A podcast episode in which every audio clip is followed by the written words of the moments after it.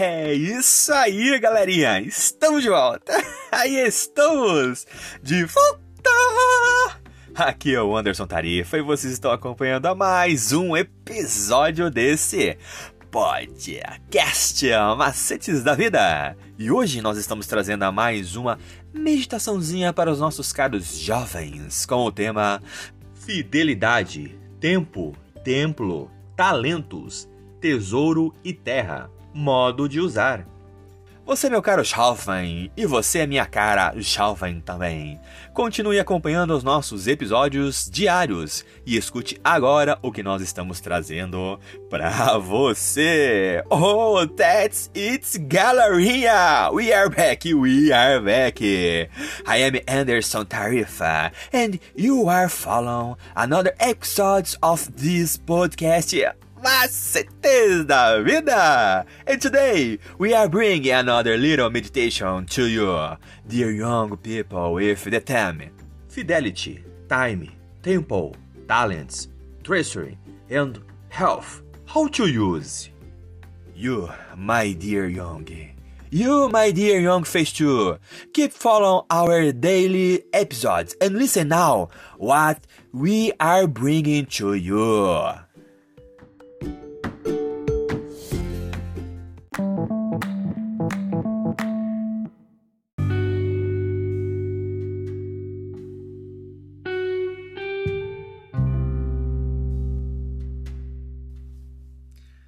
E terça-feira, dia 24 de janeiro de 2023, a nossa meditaçãozinha com o título Ato de Adoração. Sabe que todos os bens, todas as provisões e toda a população de Sodoma e Gomorra foram levadas por inimigos durante uma guerra? Ló e os seus bens também foram levados? Movidos por um senso de justiça, Abraão e os seus 318 servos treinados, eles alcançaram os invasores, atacaram-nos à noite e recuperaram todos os bens e pessoas, incluindo Ló. E de acordo com os costumes da época, arriscar a vida e vencer a batalha permitiu que Abraão ficasse com o despojo. Mas o que aconteceu a seguir? Abraão foi recebido por dois reis, o rei de Sodoma e o outro rei, que estranhamente não estava envolvido naquela guerra. Melquisedeque era o rei de Salém, mas também sacerdote do Deus Altíssimo. E pode não ser coincidência que Salém, ou Jerusalém mais tarde, foi associada ao centro de adoração a Deus, o seu templo, a casa do tesouro e o último lugar ao qual o dízimo e as ofertas deveriam ser levadas. E ainda hoje, as ofertas e o dízimo eles devem ser levados à casa do tesouro de Deus, um local centralizado estabelecido por ele. Com isso, o dízimo será distribuído de forma equitativa e exclusivamente a todos os que devem ser sustentados por ele, o ministério autorizado. Melquisedeque abençoou Abrão, é, apontando a Deus como aquele que criou os céus e a terra, ou é o possuidor dos céus e da terra. E antes de fazer qualquer coisa, Abraão devolveu o dízimo de tudo ao que ele tinha ao representante de Deus, em um ato de adoração que expressava submissão e fidelidade. E a ausência de qualquer explicação sobre o dízimo indica que essa era uma prática comum entre antes mesmo que o povo de Israel fosse estabelecido, e era adotado por pessoas que adoravam a Deus desde a época de Adão, e esse princípio ainda está em vigor na época do Novo Testamento. Como fica evidente pelo apoio de Cristo, nós podemos encontrar isso lá em Mateus 23, 23.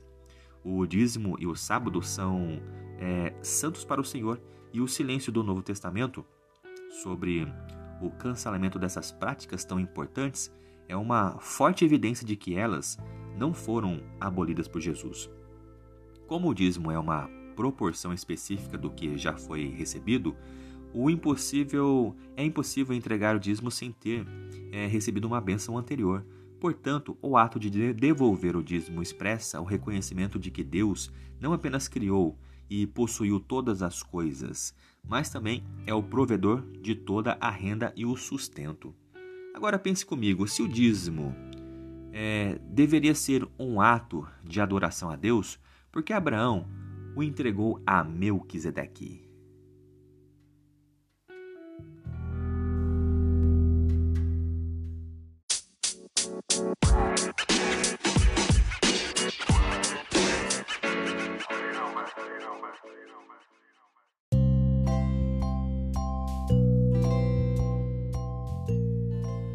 É isso aí, galerinha. Mais uma vez, obrigado pela atenção que vocês estão disponibilizando para este canal.